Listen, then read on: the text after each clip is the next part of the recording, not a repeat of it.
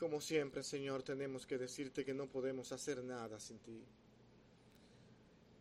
Padre, un día estaremos contigo donde muchas cosas ya nosotros la entenderemos. Y no solamente la entenderemos, sino que también podremos vivir a la altura de lo que tú, Señor, hoy nos pide que hagamos. Pero envueltos en un cuerpo de pecado como el que tenemos, tenemos la inclinación a desobedecerte y por esto, Señor, te pedimos perdón una y otra vez. Y te rogamos que nos ayude a encaminarnos en este camino de santidad y pureza para poder ser ejemplo a un mundo que no te conoce. Cuida nuestro caminar, nuestras acciones, nuestros pensamientos, todo lo que nosotros realmente somos en este mundo con el cual nos relacionamos con los demás. Cuídanos, Señor, y guárdanos. Te pedimos, Señor, que tú guarde también nuestros corazones y nuestras mentes y pensamientos y que lo prepare para poder aferrarnos a tu palabra. Porque te lo pedimos, Señor, en el dulce nombre de tu Hijo amado Jesucristo, todo con gracias una vez más. Amén. El enojo es el tema de hoy, lo continuamos tratando, al igual que la semana pasada, vamos a hacer un recuento sumamente rápido debido a que tenemos mucho que tratar todavía sobre este tema y como le decía al pastor Tim esta mañana, creo que voy a tener que ir un poco acelerado, más de lo normal, más de lo que yo desearía, pero sí quiero tratar por lo menos algunos puntos esenciales y básicos que debemos entender con respecto a lo que es el enojo.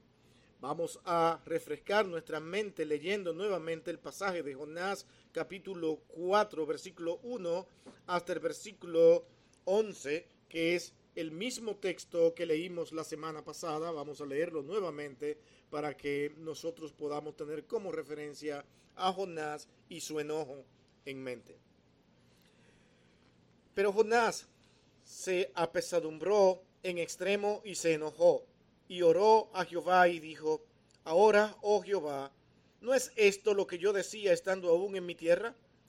Por eso me apresuré a huir a, a Tarsis, porque sabía yo que tú eres Dios clemente y piadoso, tardo en enojarte y grande y misericordioso, y que te arrepientes del mal Ahora pues, oh Jehová, te ruego que me quites la vida, porque mejor me es la muerte que la vida. Y Jehová le dijo, ¿haces tú bien en enojarte tanto? Y salió Jonás de la ciudad y acampó hacia el oriente de la ciudad y se hizo allí una enramada y se sentó debajo de ella a la sombra hasta ver qué acontecería en la ciudad y preparó Jehová Dios una calabacera, la cual creció sobre Jonás para que hiciese sombra sobre su cabeza y librase de su malestar. Y Jonás se alegró grandemente por la calabacera.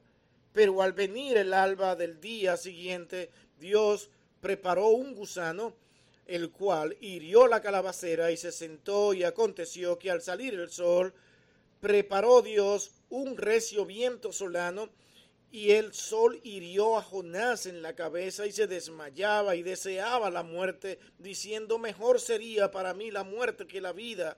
Entonces dijo Dios a Jonás, ¿tanto te enojas por la calabacera?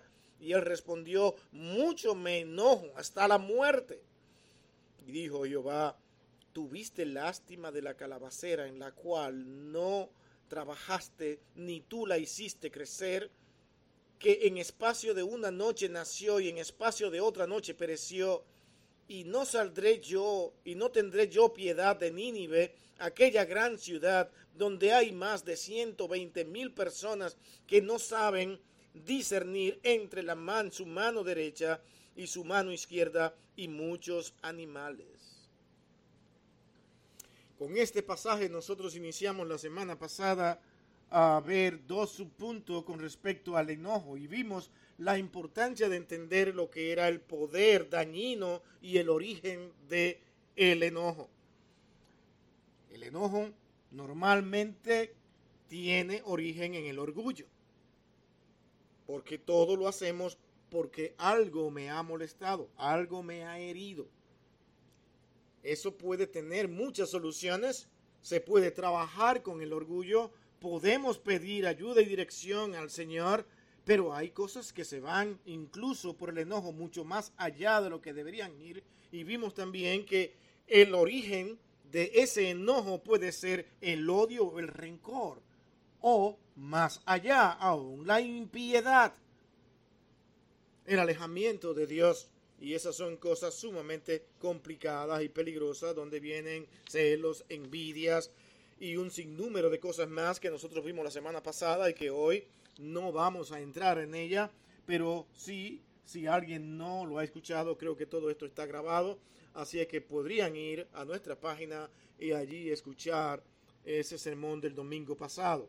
También vimos el segundo encabezado que era el enojo en el matrimonio y en el hogar. Cosa interesante a tratar y a ponerle mucho cuidado porque el hogar es sumamente importante en lo que es este mundo que nos rodea. La familia, bien adiestrada, bien preparada, una familia que sabe lo que tiene que hacer y que se comporta como debe comportarse dentro de los planes de Dios, realmente ayudará a que muchos puedan entender la grandeza del Evangelio de Cristo. Nosotros muchas veces en el hogar dejamos que los cónyuges tomen roles y formas diferentes contrarias a lo que Dios desea y es exactamente, por decirlo de alguna manera, es escuchar la voz de lo que hoy nos están proponiendo con lo que hoy estamos llamando ideología de género, aunque suene extraño, pero realmente nos están invitando a nosotros, a los hombres, a funcionar más como del género femenino más que del género masculino. Y los hombres que no toman su función de hombres varoniles, hombres valientes que se esfuercen para hacer la voluntad de Dios, simplemente, aunque no crean en la ideología de género, están haciendo lo que le están diciendo que hagan al no tomar el rol de padre y de hombres en el hogar que deben de tomar. Igualmente la mujer escucha la voz de todas estas ideologías cuando ella quiere tomar el papel del hombre porque no va a funcionar. Nada que no sea en el orden establecido por Dios del que no creó no va a funcionar. Si nuestro enojo es simplemente porque queremos tomar el, el papel del otro, damos por seguro que esto no funcionará. Y en base a ese tema vimos algunas cosas interesantes que también invitamos a que puedan ir a nuestra página y escucharlo, ya que hablamos de esto la semana pasada. Hablamos también de la relación con los hijos en el matrimonio, todas estas cosas. Mi hermano, no airemos a nuestros hijos, no lo llevemos a la ira porque tengamos razón en algo. No nos enojemos tanto que le hagamos daño a ellos. Esto a la larga destruye la unión de nuestros hijos con nosotros y al final no logramos nada. Debemos aprender a ejercitar paciencia y dependencia del Señor en todo lo que corresponde a nuestra actividad en el hogar. No impongamos, no molestemos de tal manera que nos salgamos de nuestros cabales y hagamos cosas que no son correctas. Hoy nosotros vamos a tratar dos, dos puntos más con respecto al enojo y vamos a ver hoy algo que prácticamente tomamos eh, y dijimos algunas cosas, pero vamos a decirlo hoy con mucho más tranquilidad y es hablar del enojo entre los hermanos. Y cuando hablamos de hermanos, estamos hablando de hermanos en esta comunidad cristiana, hermanos en Cristo. Cómo yo manejo mi enojo cuando por alguna razón y pasa puede pasar y no nos vamos a, no vamos a poder evitar muchas veces que nos enojemos con el que tenemos al lado por alguna razón. Vamos a ver esta causa de división. Porque el enojo entre los hermanos en Cristo en la iglesia a la larga puede llevar a que se cause división. Porque cada quien ve su manera de ver las cosas, las analiza y toma las decisiones. Y esto es lo más complicado. ¿Qué decisión yo tomo cuando me enojo con uno, dos o tres o cuatro hermanos? porque a veces me enojo solo, pero soy capaz de influenciar a otros más a que se enojen juntamente conmigo. Y a veces termina siendo el que más tarde se entera la persona con la cual estoy enojado. Eso pasa. Cosa que no es una indicación bíblica, porque la, si vas a la escritura te das cuenta que te está diciendo lo que debes de hacer. Ve con él, tú y él solo hablaron, conversaron, no te escucha, pues busca otros dos o tres o más testigos, porque lo que tú quieres es restaurarle y ayudarle, no es maltratarlo. Cuando vas y comunicas con otro para calmar tu enojo, encuentras un cómplice, el cómplice también se enoja y luego ese mismo cómplice tuyo va donde otro y también hace enojar al otro y cuando ven a ver tenemos un lío más grande del que nosotros no podamos imaginar, porque no se hizo de acuerdo a lo que Dios dijo que se hiciera. El enojo contra los hermanos es contra, muchas veces, también contra el pastor. Esto causa división en la iglesia.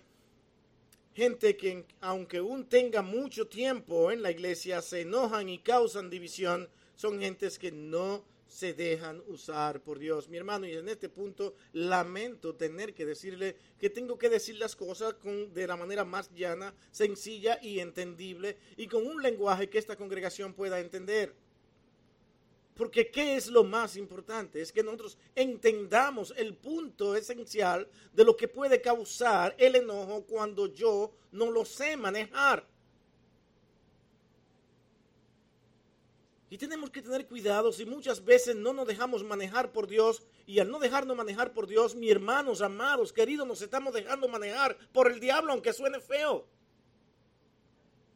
Pero lo justificamos porque es exactamente lo que Satanás quiere, que tú justifiques tu enojo y que tú te veas como la víctima al final. Pero no puedes ver más allá de lo que tu enojo está causando. Claro, cuando en el mundo de los inconversos tu enojo y tus aliados tienen cosas en común, eso causa satisfacción. Tengo gentes que piensan y creen como yo, pero es que van contra alguien. Están dañando a alguien, pero están felices. Eso es el inconverso. El creyente no puede tener este sentimiento cuando actúa y habla en contra de otro creyente. El solo hecho de sentir un sentimiento de agrado por ver la afección de mi hermano, a mí debe causarme tristeza, no alegría. Muchos se enojan porque las cosas no son como ellos piensan y como creen que deben ser. Mi hermano, usted puede tener razón, es cierto, ¿por qué no? Pero es que tu actitud y tu forma de enojarte ya lo ha dañado todo.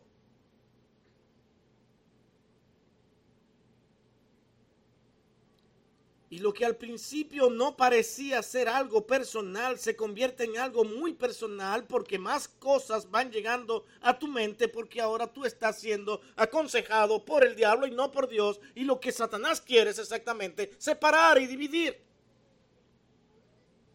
Luego somos tan astutos que cuando decimos, bueno, yo tengo que salir de aquí de esto, yo no soporto más esta situación, no puedo estar más en esta iglesia, y comenzamos a organizar un plan donde yo pueda salir ileso, porque lo importante soy yo. La razón por la que salgo es por esto, por esto, por esto, y a veces parecen ser causas muy puras, muy santas, por las cuales nosotros en nuestras mentes llegamos a conclusiones diciendo es que creo que es más conveniente, voy a crecer más espiritualmente, creo que las cosas van a ser de más beneficio. Tú organiza tu mundo, pero al final tú sigues enojado y deseando que tu hermano que te hizo enojar le vaya muy mal. El enojo es peligroso y es contagioso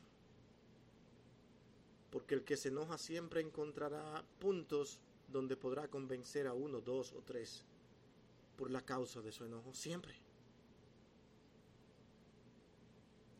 Hay quienes a todo lo que se hace siempre tienen un pero.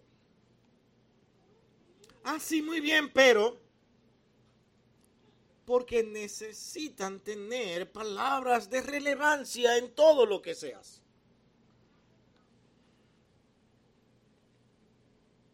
No admiten un no o un no puede ser. Y ese no puede ser aún los enoja más. Siempre se quejan y siempre se enojan. como dice un famoso dicho, aunque suene muy repetitivo y como aunque suene como un cliché, es como aquellos que dicen no hacen ni dejan hacer. Se convierten en un estorbo en el camino. Pero están enojados. La persona no se enoja porque tú veas una actitud rápida en un momento dado. La persona puede continuar enojado por meses hasta por años y hablar contigo y hacer chiste contigo y hablar contigo, pero continúan enojados contigo.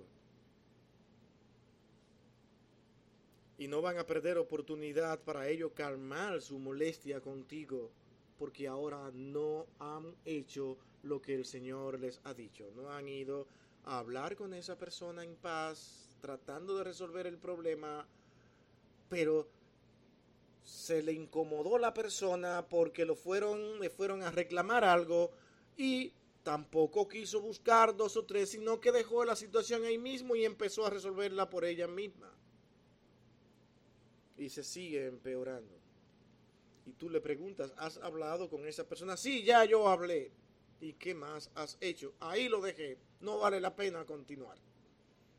Porque mi ego no me deja seguir avanzando hubo una conversación muy fuerte, muy difícil en ese momento, donde la persona la quise, yo quise corregir, también me hirió a mí y no entendió lo que le estaba diciendo, no hay solución. Mi hermano, cuando vayas a hablar con una persona a causa de tu enojo y reclamarle a alguien, por favor, por favor, ve preparado para que también se te enfrente. Estás tratando con otro ser humano y también con sentimientos y que posiblemente no piense igual que tú en todo lo que tú le estás diciendo. ¿No te has puesto a pensar en eso? ¿O tú esperas que te vas a encontrar con un santito allí que te va a decir, ay, si no hay problema, mi hermano, ay, gracias, gracias? No.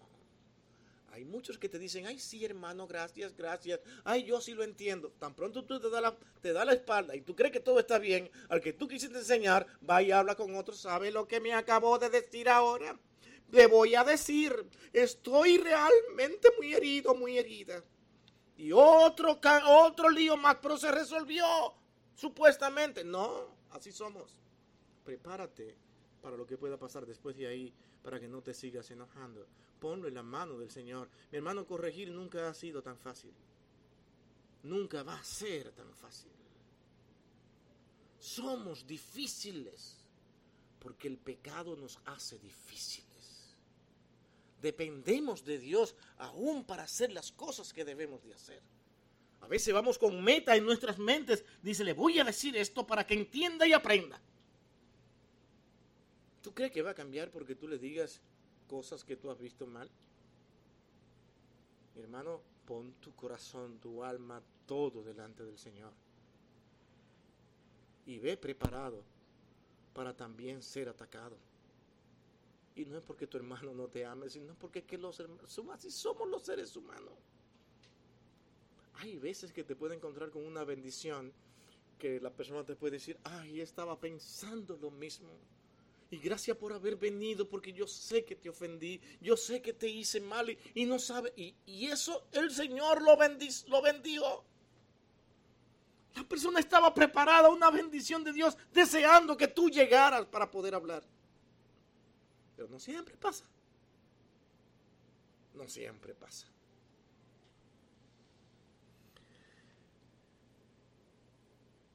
El enojo es causa entre los hermanos, causa de fracaso y estorbo en nuestra relación con Dios. Esto estorba nuestra vida. Porque dedicamos tanto tiempo a pensar en el problema que tengo. Y a veces somos tan extraños que como estamos enojados con la persona y se predica un sermón en la iglesia que yo pienso que este sí estaría bueno para esta persona. Y vemos ese sermón como lo que yo necesitaba que esa persona escuchara, pero no vino. Vuelvo y me enojo, ahora me enojo con el Señor. ¿Cómo es que no vino esa persona a escuchar lo que tenían que escuchar hoy? Mi hermano nunca será como nosotros queremos. Es tener la calma, la paciencia, la espera en el Señor y continuar siempre interesado en que tu hermano sea edificado a pesar de que tú estás enojado. ¿Es eso fácil? No, no es tan fácil, pero debemos trabajar con nosotros mismos para que mi enojo no vaya más allá de lo que en verdad Dios quiere que vaya. La Biblia nos enseña que debemos de mantener nuestras cuentas claras con todos, especialmente nuestros hermanos. Dios no puede perdonar a nadie que no haya perdonado a su hermano. Eso lo dice la Escritura. Y aún también a su enemigo. Son textos que usted lo ha leído una y otra vez y están ahí. No podemos quitarlo, están ahí. Pero se nos olvidan muchas veces. Jesús dijo en Mateo capítulo 5, 21 al 24. Noten este verso. Oíste que fue dicho a los antiguos, no matarás, y cualquiera que matare, que os matare será culpable de juicio. Aquí viene lo bueno. Pero yo os digo que cualquiera que se enoje contra su hermano será culpable de juicio, y cualquiera que diga necio a su hermano será culpable ante el concilio, y cualquiera que lo diga fatuo, y esto de, fatuo no es más que que le diga vanidoso, presumido, presuntuoso, petulante, jactancioso, necio, dice, quedará expuesto al infierno de fuego.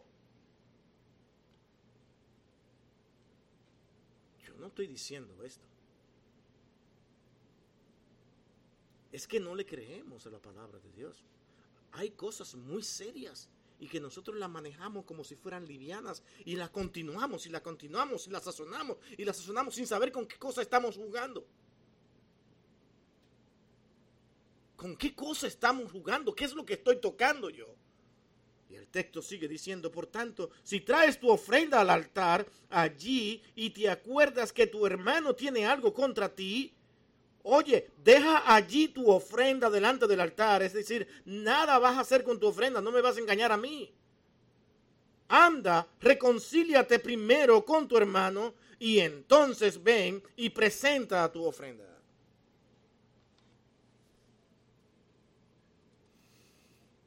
El no tener las cuentas claras con nuestros semejantes nos puede impedir que el Dios, que nuestro Dios acepte nuestra ofrenda de adoración oración y alabanza, cántico, predicación como estas, enseñanza, profecía, ministerios, todo. Dios no los acepta porque hay un problema muy serio que tiene que resolver. Mira qué sencillo, un problema con tu hermano. El valor que Dios le da a las relaciones en el cuerpo de Cristo es de suma importancia y no lo podemos ver muchas veces porque estamos enojados. Enojo me está controlando que dejo de ver todas estas cosas que son tan delicadas como pasó con Jonás, que no pudo ver la salvación de niños. Era tanto su rencor, su odio, su dolor contra aquella nación que culpó a Dios de haberlo salvado.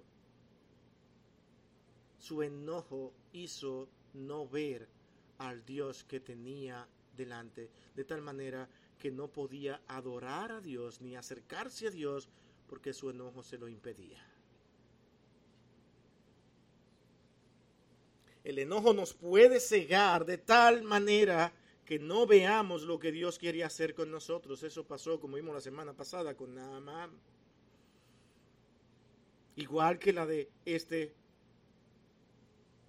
hijo de aquel padre que decidió redimir a su hijo cuando llegó. ¿Qué vieron ambos? Miraron hacia sí mismo, porque eso es el enojo. El enojo siempre mira hacia mí. Comenzamos a ver lo que yo realmente merezco, la manera en que me tratan. Yo no creo que yo debí recibir ese trato. La palabra que me dijo no fue la más correcta. El enojo siempre hace que pensemos en nosotros y en lo que creemos que somos. Naaman pensó que él, él se merecía un lugar más limpio y puro para él ir y sanarse. Y en lo más mínimo, que por favor simplemente lo dijera con palabras y ya no tenía que mandarlo a un lugar donde él pensaba que no pondría su pie jamás. Pero Dios estaba interesado en ambos, tanto en este hombre como en el hijo de aquel padre, de aquel hombre, en que ellos vieran cosas de mucho más importancia el hijo o el hermano de aquel joven que se fue de la casa, lo que tenía que ver era, wow, qué misericordioso es mi padre. Naamán, ¿qué tenía que ver? Yo no me merezco ser sanado, sin embargo, de la forma que sea, tú me salvas. Y esto es realmente el propósito de Dios en el plan de redención y salvación, que los hombres entiendan que no hay mérito que valga para Él poder salvarse. Dios lo hace todo y lo hace por misericordia, pero Dios lo hace de la manera que Él quiere, no como yo quiera. De tal forma que lo que Dios quiere lograr en estos dos hombres es decirle, dejen a Dios actuar como Él quiere y no como ustedes quieren, porque cuando las cosas se hacen como yo quiere, la dañamos, porque siempre van detrás de un ego, de una vanagloria, de una arrogancia y de cosas que se quedan aquí, que son materiales Dios está más interesado en las cosas que son eternas y que permanecen para siempre. Y para eso tenemos que humillarnos ante la presencia de Dios y ante nuestros hermanos. Pero el enojo no me permite a mí humillarme ante nadie. Porque el enojo contrae consigo orgullo, rencor y hasta odio e impiedad.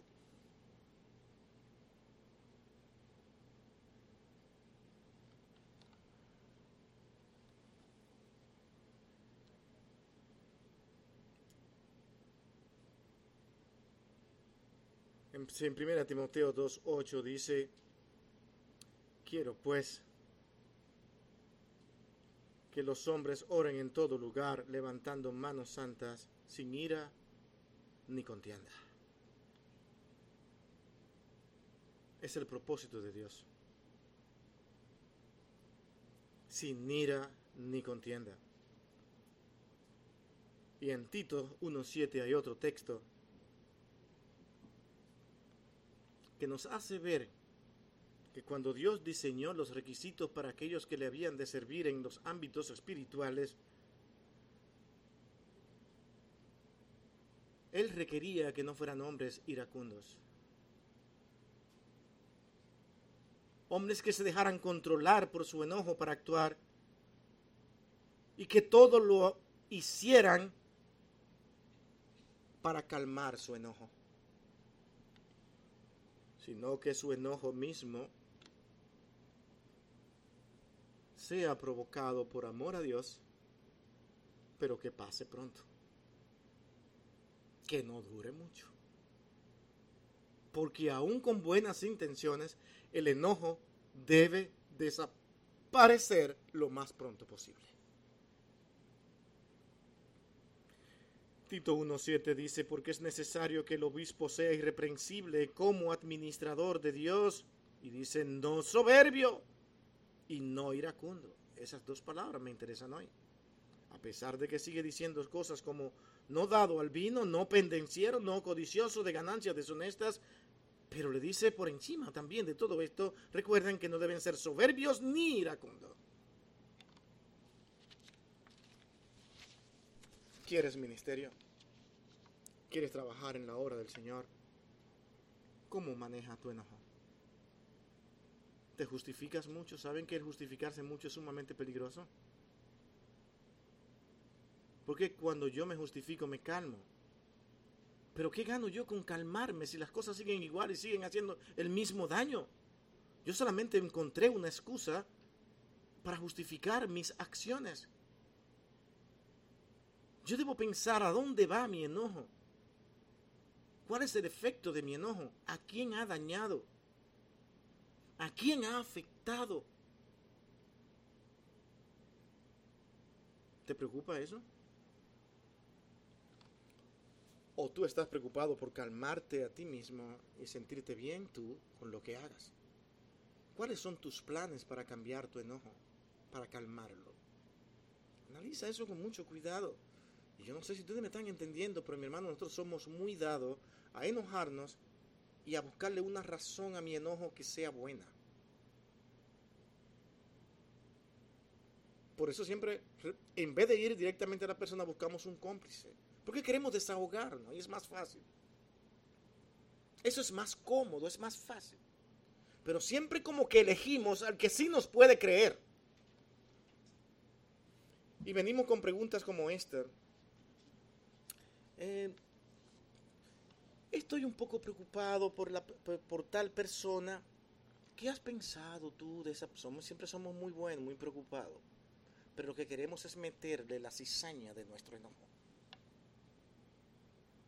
¿Qué has pensado de esa persona? Porque, óyeme, yo no estoy, últimamente he estado muy preocupado.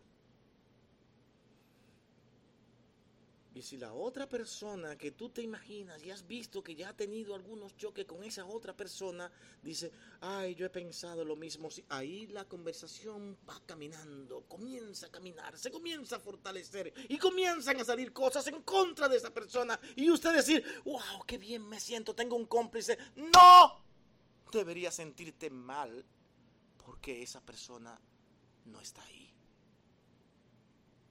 Y ustedes dos ahora están simplemente calmando su enojo. Pero de la manera correcta. Hermano, el enojo no podemos llevarlo hasta el punto de hacerle daño a otro.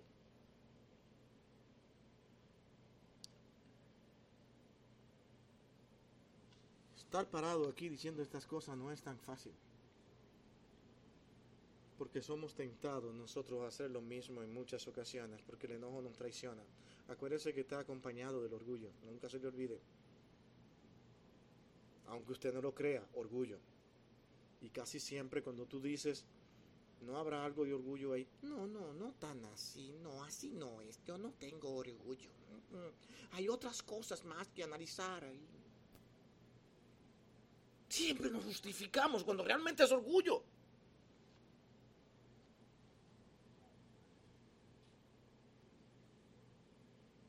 Ni dormimos a veces.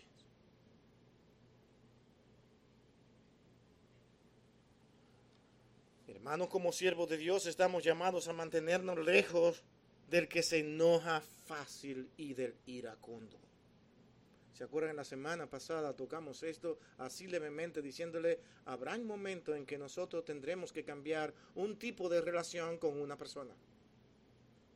Y esto suena feo.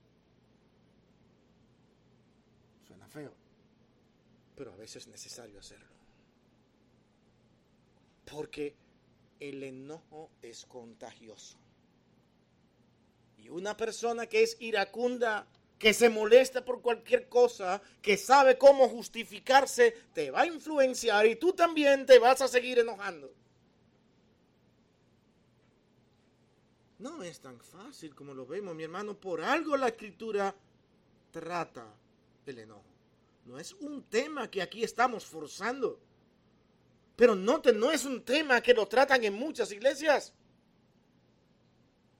Porque esto parece no ser importante, pero la escritura habla constantemente del enojo y de los efectos del enojo y de tus acciones para tú poder controlar todo el efecto que puede tener tu enojo. Cómo tú lo manejas. Nunca te olvides que siempre vas a encontrarte en la iglesia donde quiera que vayas personas que no van a actuar como tú quieres. Y que siempre harán cosas que a ti no te van a gustar y que te vas a sentir mal. estas son las direcciones de lo que debemos de hacer y vamos a seguirla mirando. ¿Quieres poner atención a lo que la escritura enseña con respecto a todo esto? Mire este mismo punto que estamos tratando, de que muchas veces las cosas van a cambiar, que dice Proverbio como guía, como ayuda, Proverbio 22, 24, a nosotros mismos, que no nos lo estamos inventando. ¿Qué dice este texto? Dice, no te entremetas con el iracundo, ni te acompañes con el hombre de enojos. ¿Por qué lo dirá?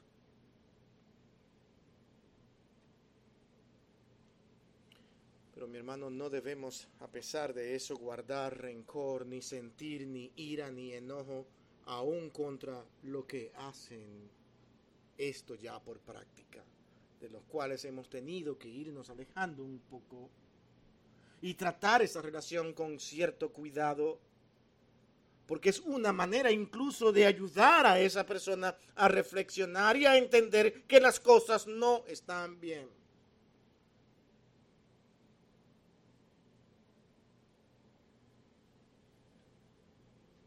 Meditemos en la palabra de Jesús. Mateo 5, 44 al 45. Pero yo os digo, amad a vuestros enemigos. Oye lo que dice el Señor. Bendecid a los que os maldicen, haced bien a los que os aborrecen y orad por lo que os ultrajan y os persiguen para que seáis hijos de vuestro Padre que está en los cielos. Esa es la actitud.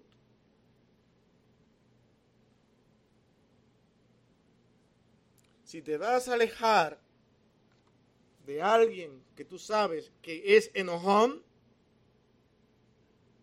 no tomes también la actitud equivocada. Chusma, chusma. No me junto con esa cosa. ¿Para qué? ¿Para que me dañe a mí? No, la Biblia no dice que te daña. Ah, a mí no me van a dañar estos. Porque podemos caer ahí. Es tu hermano. Es tu hermana. Que tú la amas. Que tú lo amas. Pero quieres cuidar el corazón de esa persona. Y al mismo tiempo quiere cuidar el tuyo para tener más fuerza para seguir ayudando. ¿Por qué? Porque lo que tú quieres es hacer lo que el Señor te dice. Ama a quien te aborrece. Ámalo profundamente. Y orad por aquellos que te ultrajan una y otra vez y que van contra ti y que te persiguen. Ora por ellos. Porque esa es la manera en que tú vas a demostrar que tú eres un hijo verdaderamente de Dios. Dios perdona. Es algo sumamente interesante dentro de este punto que debemos tratar. Dios perdona si nosotros perdonamos no te lo está disfrazando. Te lo está poniendo claramente. No te está diciendo que puede que suceda y que eso sea así, pero como Dios es misericordioso, no va a tomar en cuenta algunos pecados y va a continuar. No, Él te dice que primero vaya y perdone a tus hermanos.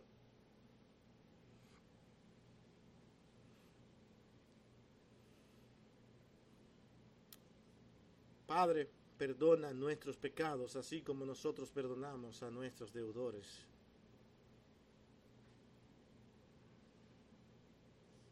Es en Hebreos 12, 14 y 16. En base a todo esto, nos invita a nosotros a perdonar y a buscar la paz.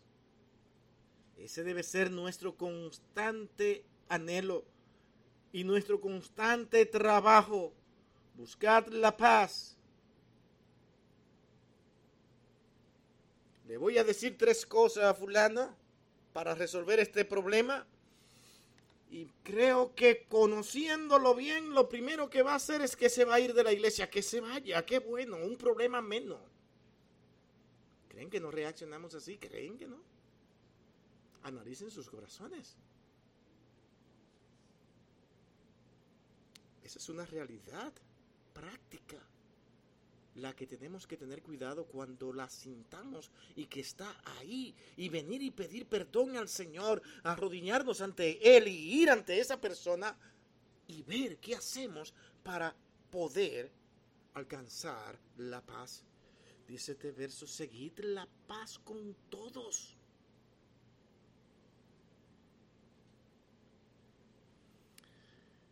Y la santidad sin la cual nadie verá al Señor. Y este va a ser un verso famoso en estos días, en esta congregación. Mirad bien, no sea que alguno deje de alcanzar la gracia de Dios, que brotando alguna raíz de amargura se estorbe y que por ella muchos sean contaminados. Si ven que no estamos inventando es que mis actitudes pecaminosas contagian más fácilmente a otro que las correctas. Las actitudes correctas dan trabajo, pero las que están llenas de contaminación llegan fáciles. Y absorbida con facilidad. Por eso es que tenemos que tener tanto cuidado cuando nosotros buscamos la paz. ¿No se han fijado que los gobiernos nunca tienen paz? Todo el mundo está buscando su propio beneficio. Pensando en ellos, no están pensando en más nadie. A como dé lugar. Y si hacemos una tregua de paz por beneficio mutuo, que es quebrantable, se rompe con facilidad. Provoquemos nosotros los creyentes una paz que sea duradera, porque es la paz de Cristo en nosotros. Porque ha sido ejecutada por dirección de Dios y no por dirección nuestra. No te dejes llevar por tus impulsos. Te vas a encontrar en el camino que muchas veces están mirando dificultades y cosas que están haciendo daño a X congregación y siempre aparecerá uno que muchas veces ni asiste a esa congregación, que ve el comportamiento de uno, dos o tres de los hermanos y te envía a ti a hablar con esa persona. Ve y dite. Pero yo no, eres tú. ¿Por qué tengo yo que ir simplemente porque alguien me diga? ¿Y con qué actitud debo ir? Es lo que tú debes de analizar primero. Puedes decir, ok, voy a ver qué puedo hacer, pero ahora déjame analizar mi actitud, cómo yo me encuentro, cómo yo me siento para ir y hablar con esa persona.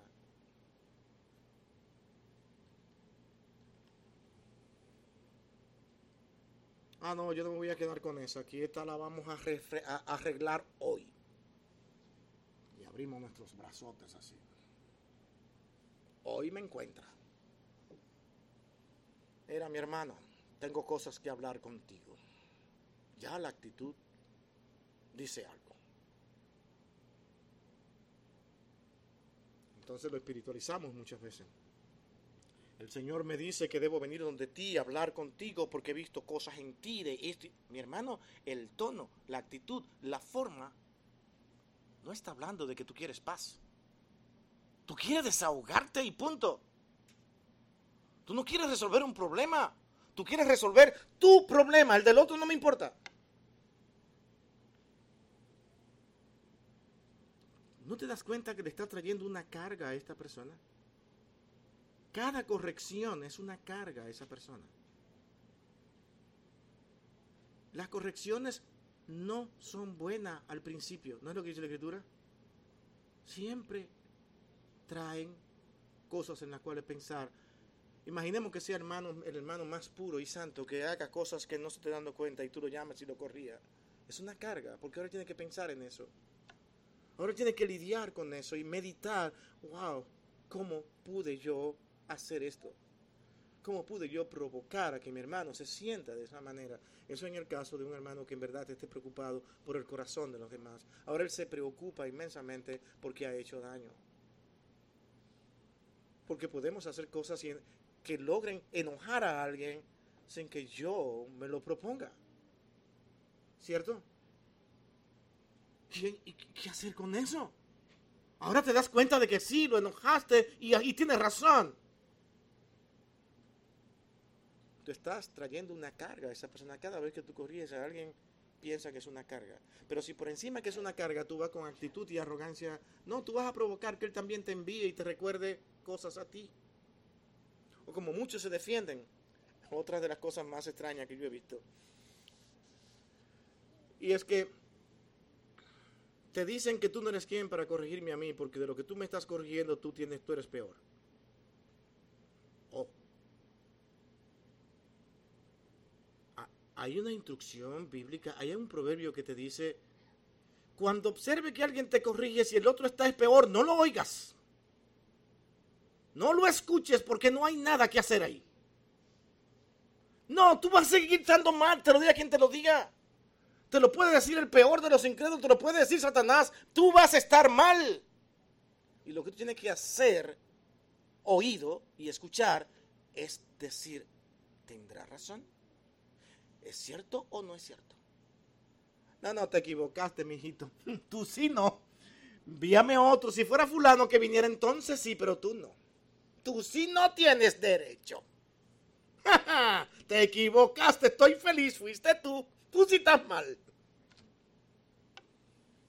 Qué bueno que fuiste tú y no otro. Ah, qué belleza.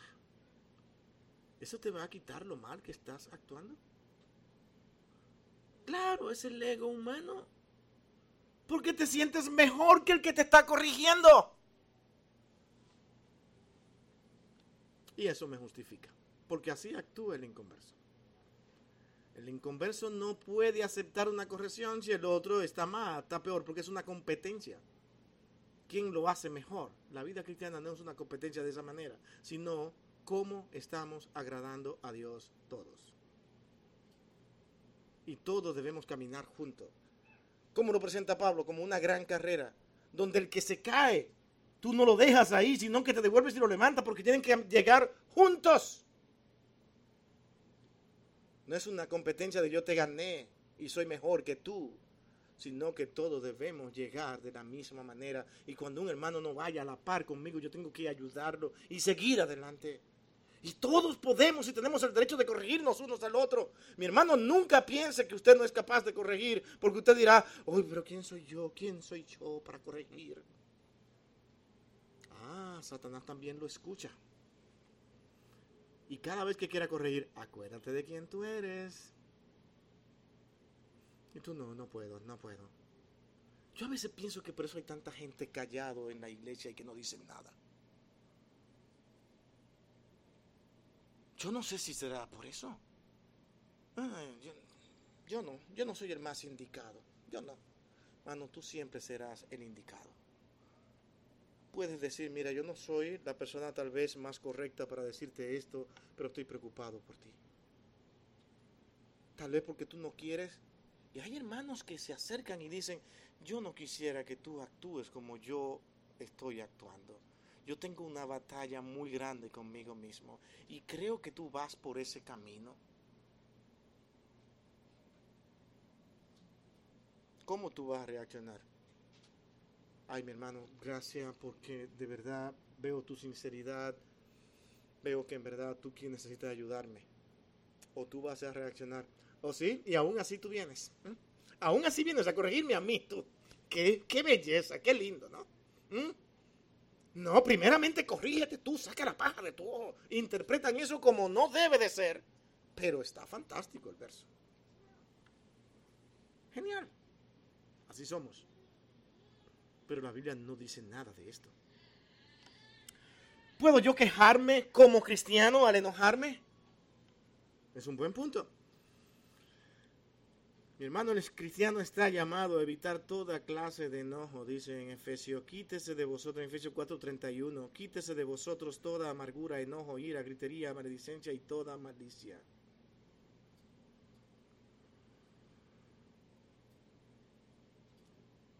Sí se enoja. Aquí no hay uno solo que pueda decirme yo nunca me he enojado. ¿Quién puede decir que no? Nadie. De niño, desde que nacemos y comenzamos a hacer rabietas, porque no nos dan la leche a tiempo.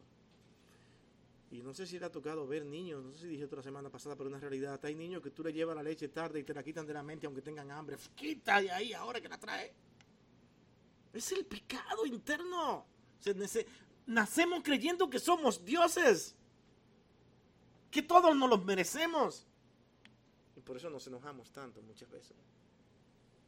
Porque seguimos siendo así es trabajar con nosotros mismos y que eso realmente no dure mucho tiempo, que desaparezca de nuestra mente. Es en Efesios 4, 26 al 27 ese famoso texto que podemos nosotros parafrasearlo de diferentes maneras al ver cada uno de sus puntos. Cuando dice, airaos pero no pequéis, ¿qué significa eso?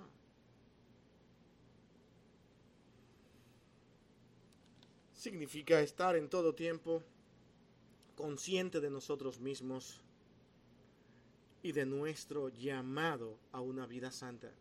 Consciente de eso, que somos llamados a una vida santa y espiritual, no haciendo nada indebido,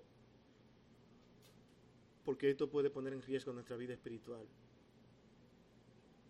Te vas a irar, te vas a irar, pero recuerda lo que tú eres en Cristo y hacia dónde tú vas, qué es lo que tú persigues, quién eres tú.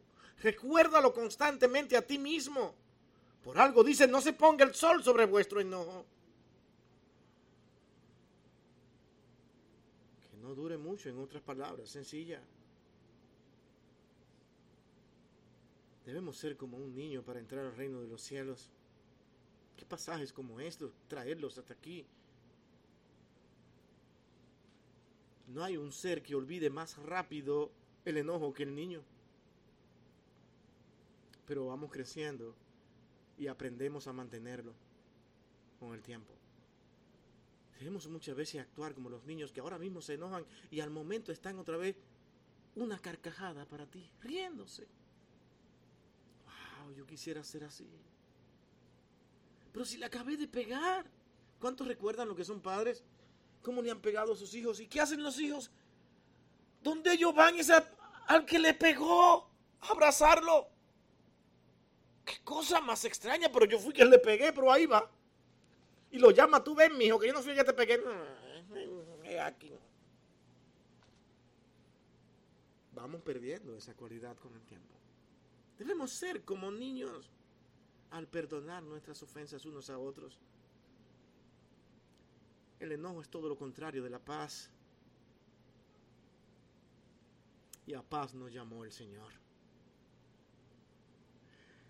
ese texto de Romanos capítulo 12, 18, cuando dice, si es posible, en cuanto dependa de vosotros, estad en paz con todos los hombres. Romanos 12, 18. No deis lugar al diablo, hermano. Dice la escritura directamente esos problemas del enojo que con fácilmente le damos lugar al diablo. El diablo ve cuando tú te enojas y dice, este es el momento, ataquen, hay que atacar. Llegan un sinnúmero de cosas en nuestras mentes y muchas de ellas no son correctas porque estamos enojados y descontrolados. No dar lugar al diablo significa no permitir que nuestro enojo sea tan grande que demos lugar a que Satanás halle cabida en, nuestra, en todo nuestro ser y nos use para hacernos daños a nosotros mismos y a aquellos que nos rodean. Están ahí textos sencillos, usted lo ha leído tantas veces. Pero lo tenemos en cuenta a la hora que nos enojamos. No, como es pecado, nos acordamos siempre de las mismas actitudes que los inconversos toman para resolver su problema de enojo. Vas a saber de mí, vas a saber quién soy. Con esta no me quedo. Yo sí sé por qué hizo y comenzamos a hacer una cantidad de urbanaciones y de pensamientos y, que todos van haciéndonos creer que la persona actuó de esa manera por esto, por esto, por esto, por esto. Y yo sí sé. Y por esto, porque me acuerdo de aquella ocasión. Y me acuerdo cuando me habló ya. Yo sé por qué actuó así. Todavía no has hablado con la persona. Todavía no has puesto esto delante del Señor. Pero ya tiene toda tu conjetura hecha como exactamente como actúa el inconverso. El enojo contra los hermanos es sumamente complicado y peligroso.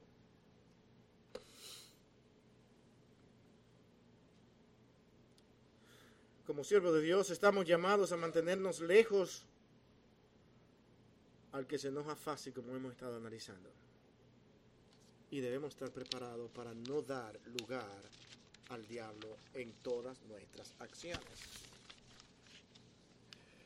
Buscad la paz con todos. Y para esto nosotros vamos a ver algunas cosas interesantes aquí. Versos bíblicos que nos hablan del enojo rápidamente, solamente leyéndolo. Salomón, un hombre que Dios le llamó, dice que no habrá más sabiduría que este hombre sobre la tierra por las palabras que expresó.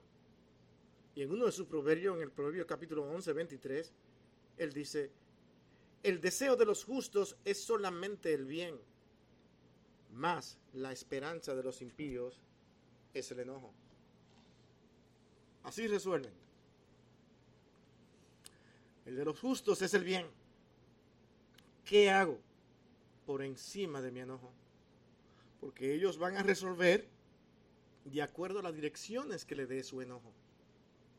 Proverbio 14, 17 dice, el que fácilmente se enoja hará locuras y el hombre perverso será aborrecido. Hmm. Proverbio 22, 24. No te, no te entremetas con el iracundo, pasaje que ya hemos leído, ni te acompañes con el hombre de enojo, no sea que aprenda sus maneras, algo que no leímos hace un momento, y tomes lazo para tu alma. Déjate un poco para que no aprendas de él.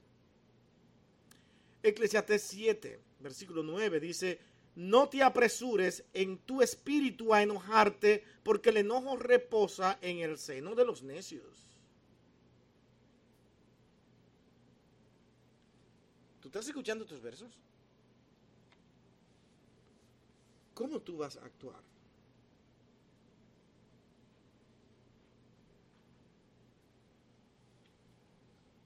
Es más fácil tirar un plato o un vaso cuando nos enojamos que recapacitar y pensar en lo que puede traer mi enojo. Es más fácil tirarle una cuchara a, quien sea cuando estamos cocinando y algo no me ha gustado y alguien me ha hecho incomodar.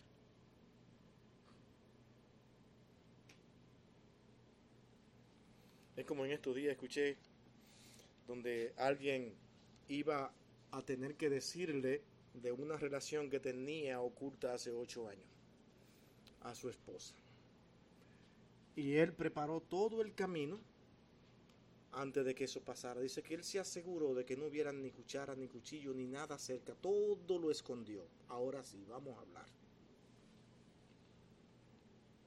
Porque se iba a enojar. Y el enojo nunca sabemos qué cosa va a traer consigo.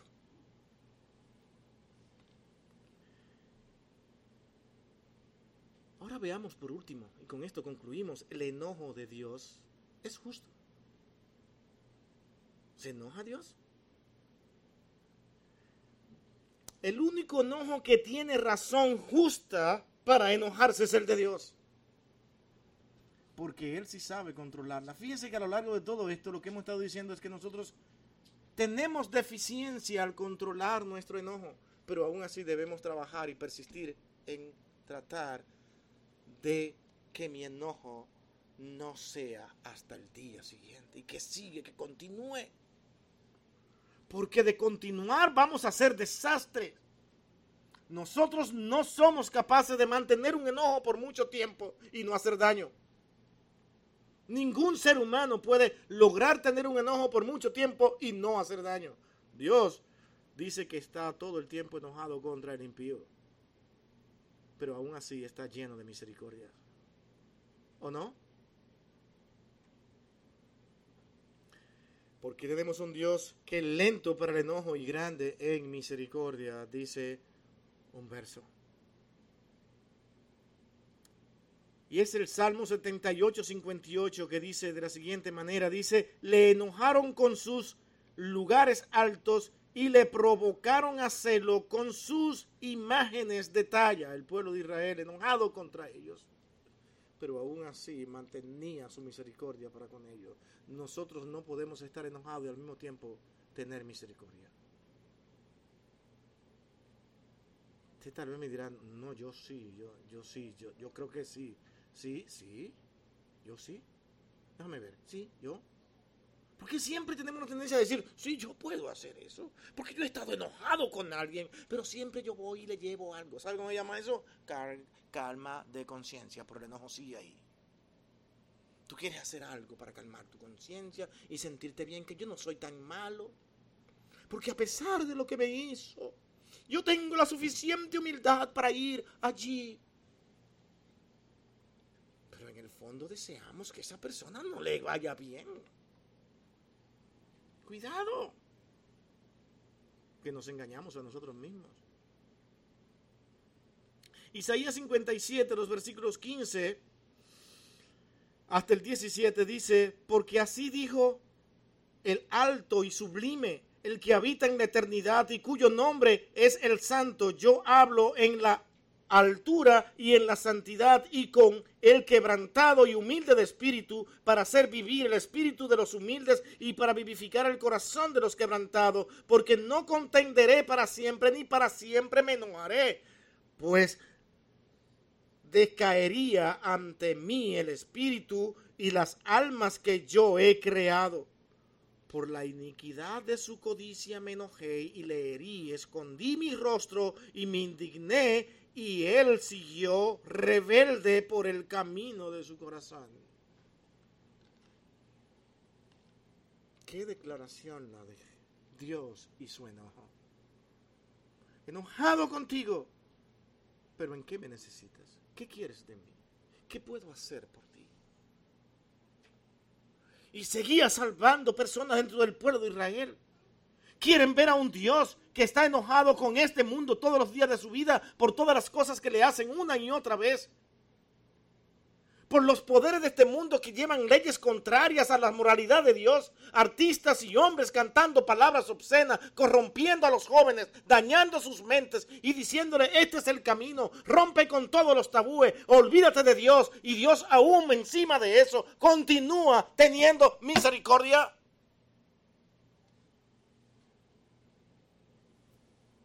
Todavía estamos respirando. Todavía es esos jóvenes que cantan malas palabras y esos políticos que, que, contradicen todo lo que es la ley de Dios, todavía siguen ahí, siguen viviendo y siguen haciendo maldades y Dios continúa salvando personas.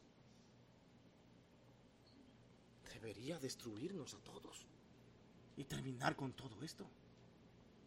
Pero es que Él sabe enojarse.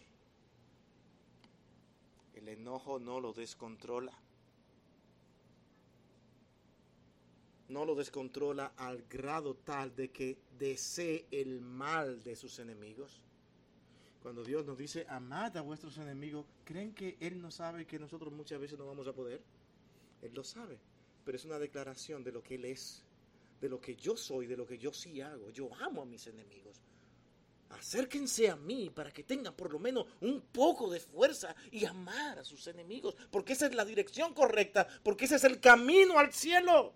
En el cielo no existirá ninguna persona que odie a alguien. Pero en este mundo de pecado, aún entre los creyentes, eso existe tristemente. Salmo 103, 8 al 9 dice, misericordioso y clemente Jehová, lento para la ira y grande misericordia. No contenderá para siempre, ni para siempre guardará el enojo no ha hecho con nosotros conforme a nuestros, nuestras iniquidades, ni nos ha pagado conforme a nuestros pecados. Eso es el Señor. La ira de Dios, la ira de Dios. Llegará un día cuando Dios ejercitará su ira sin misericordia. Y a eso sí debemos temerle. Ese día es conocido en la Biblia como el día del Señor o el día de la gran ira de Dios. Dios ejecutará su ira sobre todos aquellos pueblos, naciones que han rechazado y que le han, continúan en su pecado hoy en día. Un día todo terminará. Pero los hombres se burlan y creen que esto es una mentira y que esto es un juego y continúan a sus anchas haciendo lo que les parece. Salmo 110 dice, juró Jehová y no se arrepentirá. Tú eres sacerdote para siempre según el orden de Melquisedec. El Señor está a tu diestra, quebrantará a los reyes en el día de su ira, juzgará entre las naciones, las llenará de cadáveres, quebrantará las cabezas en muchas tierras. Oh, Dios es malo. Pero tú que reclamas justicia constantemente le estás diciendo Dios malo. ¿Con qué derecho lo haces? ¿Cómo puedes hacerlo? Tú que muchas veces cuando ves algo que es injusto, cuando ves a alguien que abusa de un niño, de una niña, tu mente, tu corazón de justicia te sale diciendo, ¿por qué no lo matan? Ah, es el sentido de justicia de Dios que nace en ti sin darte cuenta. Un día Dios descargará toda esa ira que tú has provocado. Y le está diciendo injusto. Qué malo es Dios. Porque tenemos un Dios que tiene, tiene que aguantar todo lo que yo le haga. Es como aquel aparato que usan los boxeadores que tienen que aguantar todos los golpes que le den porque es un beneficio para el otro, la otra persona. Y allí está golpeando y golpeando aquella cosa para él ejercitarse.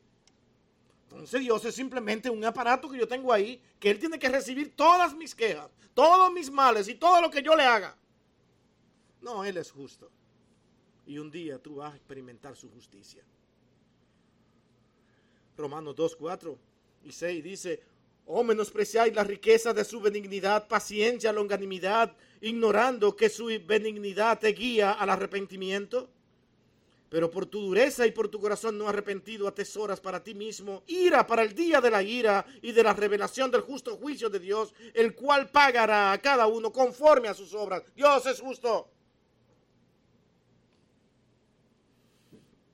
Y es en Apocalipsis 6, 12 y 17 al 17 que dice, miré cuando abrió el sexto sello y he aquí hubo un gran terremoto y el sol se puso negro como tela de, silicio y, y la luna se volvió toda como sangre y las estrellas del cielo cayeron sobre la tierra como la higuera deja caer sus higos cuando es sacudida por un fuerte viento. Y el cielo se desvaneció como un pergamino y se enrolla y todo monte y toda isla se removió de su lugar y los reyes de la tierra y los grandes, los ricos, los capitanes, los poderosos y todo siervo, todo libre se que se escondieron en las cuevas entre las peñas de los montes y decían a los montes y a las peñas, caed sobre nosotros y escondednos del rostro de aquel que está sentado sobre el trono y de la ira del cordero, porque el gran día de su ira ha llegado y quién podrá sostenerse en pie.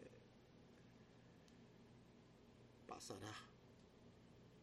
Esto pasará. porque hemos indignado tanto a un Dios misericordioso y benevolente y paciente, hasta que un día toda su justicia será vista. ¿Cuál debe ser entonces nuestro comportamiento? Conclusión. Aunque haya momentos cuando pensemos que tenemos razón para estar enojados y quizás hasta sintamos algún tipo de ira santa, como le solemos llamar,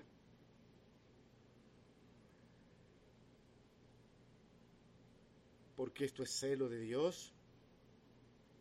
Lo cierto es que la Biblia nos ordena a que quitemos el enojo de nuestra vida. En ese capítulo 4 de Efesios. Es la historia de Jonás que se nos dice que él se enojó con Dios porque Nínive fue perdonado. Mire qué cosa más paradójica. Pero Dios le demostró que no debía estar enojado y que debía tener misericordia por las almas perdidas de aquella ciudad, entre las cuales existían niños.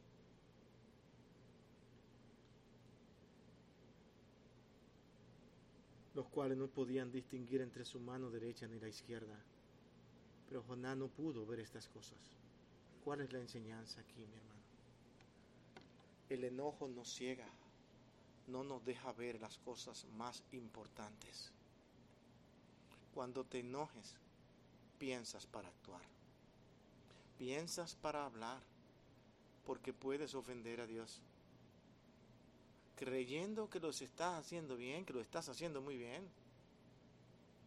puedes estar diciéndole igual que Jonás, no debiste permitir esto o aquello.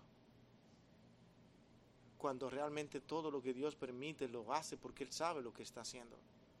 Aun cuando te ofenden, Dios sabe por qué permite que te ofendan. ¿No te has puesto a pensar en eso? Dios sabe por qué. Algo te quiere enseñar. Jonás tenía que aprender. Naamán tenía que aprender. Aquel hermano de este hijo pródigo tenía que aprender. De que hay cosas más importantes que los beneficios de este mundo. Porque este mundo es pasajero. Y tú y tu enojo caminan juntos hasta el final, hasta lograr lo que quieres. Lo justifica, organiza cosas que solamente son fruto de tu enojo porque no le preguntaste a Dios, ¿es eso lo que quieres? ¿O prefieres engañarte y tú mismo convencerte de que sí, Dios me dijo eso, sin mirar todo lo que puedes estar dejando atrás solamente por tu enojo? Hermano, hay momentos en que tenemos que humillarnos profundamente y estar dispuesto a pararnos en pies y a decir, vengan flechas contra mí. Pero el nombre de Jehová tendrá que ser bendito, no el mío. Porque ese es el problema. Primero yo y vamos a ver qué pasa con Dios.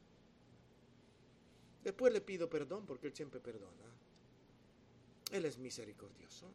No, tú haces lo que tienes que hacer, pero si Dios te ama, Él te va a seguir dando lecciones. Y te va a dar cuenta que la decisión que tomaste por, un, por tu enojo no era la correcta y va a seguir, va a seguir el problema, tal vez cosas mayores vienen a tu vida porque Dios te ama. ¿No fue lo que hizo con el pueblo de Israel? Comenzó hablándole y cada vez ellos se profundizaban más en su pecado y le dijo, van a tener que ser erradicados. Y hasta el día de hoy, ¿cómo han sufrido? Por causa de su alejamiento de Dios. Dios, Dios es Dios. Él sabe lo que hace y no deja por inocente al culpable. Mi hermano, tu enojo tiene consecuencia y lo va a tener hasta la eternidad.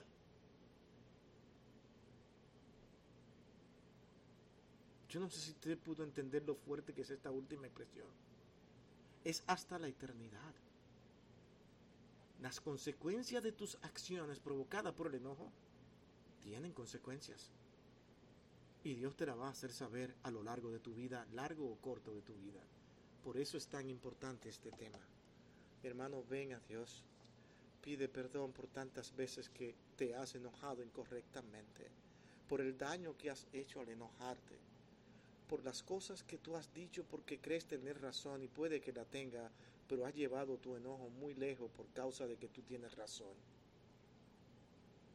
Hay muchas veces en que tenemos razón y no podemos concentrarnos en que tenemos razón. Si en la forma en que defendemos nuestra manera de pensar hace daño a otro. ¿Estamos tan preocupados nosotros por los demás como Dios está preocupado por usted y por mí? ¿No ha tenido Dios paciencia y misericordia para con nosotros o no puedes tú tenerla? ¿Eres tú capaz de enojarte tanto con tu hermano que después viene a Dios y no te importa? Como alguien en una ocasión lo escuché decir usando un texto de David que decía, es que a quien yo debo pedir perdón no es a los hombres, sino a Dios, porque David dijo, contra ti, contra ti solo hay pecado. Es ahí, es ahí. ¿Cree que eso es lo que Dios te está diciendo? David está abriendo su corazón ante Dios. Le está diciendo, Señor, yo no puedo culpar a más nadie. Yo no puedo culpar a más nadie de mi pecado. Nadie es, es, es, culpable por lo que yo he hecho. Yo soy el único culpable. Eso sí es lo que él está diciendo. No es una enseñanza para que todos digamos, dice, nada más tenemos que venir a pedir perdón a Dios. Los demás no me interesan. Es todo lo contrario. La escritura está llena de enseñanza que nos llevan a nosotros que a humillarnos ante los demás y a ver a los demás como superiores a nosotros mismos y a ir y pedir perdón una y otra vez por cuando le faltamos, porque eso es amor, de la misma manera que Dios nos ha amado. ¿No se humilló Dios hasta lo sumo por usted y por mí? Solamente recuerda estas cosas. Y teniendo muchas cosas más que decir, vamos a dejarlo hasta aquí y a confiar en el Señor, que usted meditará en estas palabras y que hará por lo menos un mínimo esfuerzo a partir de hoy para tratar de controlar su enojo. Tantas las veces que he oído personas que te dicen, hasta aquí llegamos, no sigo más. ¿Y qué pasó? Yo no creo que tú eres lo que yo, lo que yo pensaba antes. Pero es muy diferente a lo que yo creía. No puedo estar más contigo. Bye, me voy.